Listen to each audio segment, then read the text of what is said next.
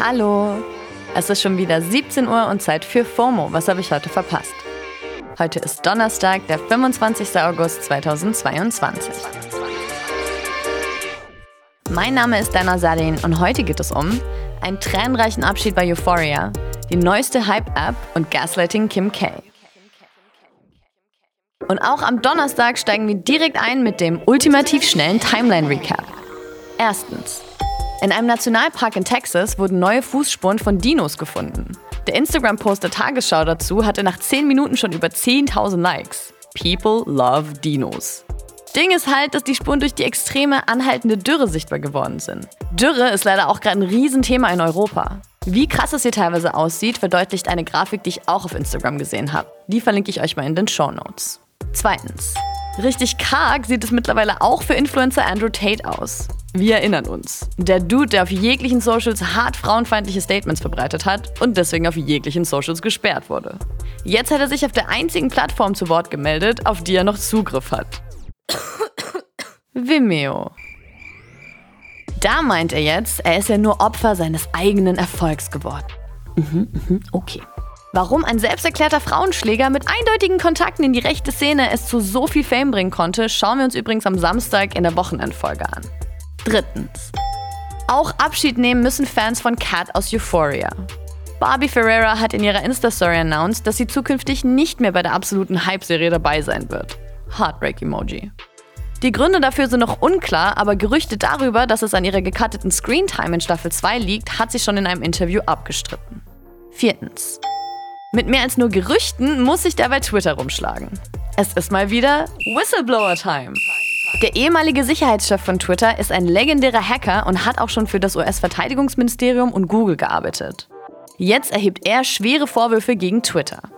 Er sagt, quasi alle EntwicklerInnen bei Twitter hätten Zugriff auf supersensible Daten von Millionen von NutzerInnen. Und das hört sich jetzt nicht unbedingt safe an.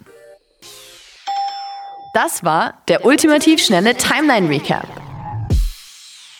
Aber egal. Wenn man sich so auf TikTok umschaut, hängen sowieso alle nur noch auf Shuffles rum. Habt ihr nicht mitbekommen? Shuffles ist mittlerweile fester Bestandteil der Top 5 Lifestyle-Apps im App Store USA. Mit der App kann man aus Pinterest-Bildern hübsche Collagen machen. Bei Pinterest kann man ja alle möglichen Bilder, die man selbst oder andere dort hochgeladen haben, in Ordnern ablegen und so quasi Moodboards erstellen. Die Ansicht ist dabei ja so Instagram-mäßig viereckige Bilder nebeneinander. Bei Shuffles kann man sich eben mit dem eigenen Pinterest-Profil verknüpfen und alle diese Bilder nehmen, sie ausschneiden, übereinander oder nebeneinander legen, das Ganze noch mit dreamy Musik hinterlegen und eben alles in einer Collage zusammenfassen. Die Ergebnisse kann man dann in der Shuffles-App selbst teilen, aber krass viral gehen die Clips eben gerade auf TikTok. Angefeuert wird der Hype auch dadurch, dass sie Invite-Only ist. Also man braucht einen Code, mit dem man sich registrieren kann und alle NutzerInnen haben dann drei Codes, die sie an andere weiterleiten können. Und TikTok, Twitter und Reddit sind gerade einfach voll von Leuten, die verzweifelt versuchen, an funktionierende Codes zu kommen. Teilweise gibt es wohl Threads, in denen Leute ihre Codes immer an die nächste Person weitergeben.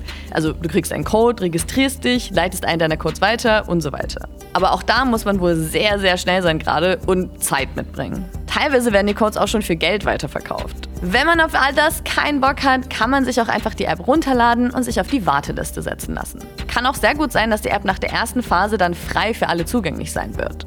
So oder so muss man ein bisschen Geduld mitbringen. Habt ihr einen Hack, wie man gut an Shuffles Codes kommt? Die besten Antworten teilen wir natürlich hier bei FOMO.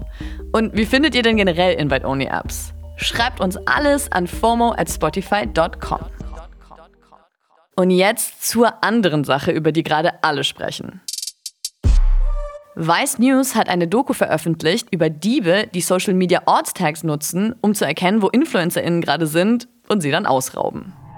In der wird eben auch einer der Männer interviewt, die Kim Kardashian 2016 ausgeraubt haben. Und jetzt hat Kim selbst darauf reagiert. Aber rewind. 2016 war Kim K gerade zur Fashion Week in Paris und wurde von zwölf bewaffneten Männern in ihrem Hotelzimmer ausgeraubt. Das war für sie verständlicherweise ein hochgradig traumatisches Erlebnis. Also sie hatte auch offen in Interviews und natürlich bei der Doku-Serie Keeping Up with the Kardashians drüber gesprochen. So. Einer der Diebe hat sich erstmals im Rahmen der Weiß-Doku geäußert und zeigt halt keinen Funken Reue. Er geht sogar so weit, Kim selbst die Schuld für den Überfall zu geben, weil sie hätte ja ihren Reichtum auf den Socials nicht so flexen müssen. Sorry, bei so unverhohlenem Victim Blaming kam mir kurz bisschen Kotze hoch. Und der Brechreiz zieht sich auch durch alle Socials. Man kann über Kim K denken, was man will, aber alle sind sich einig, dass das einfach nicht klar geht.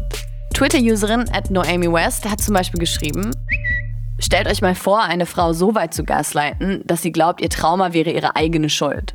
Schämt euch, Advice News, ihm überhaupt diese Publicity und Sendezeit zu geben.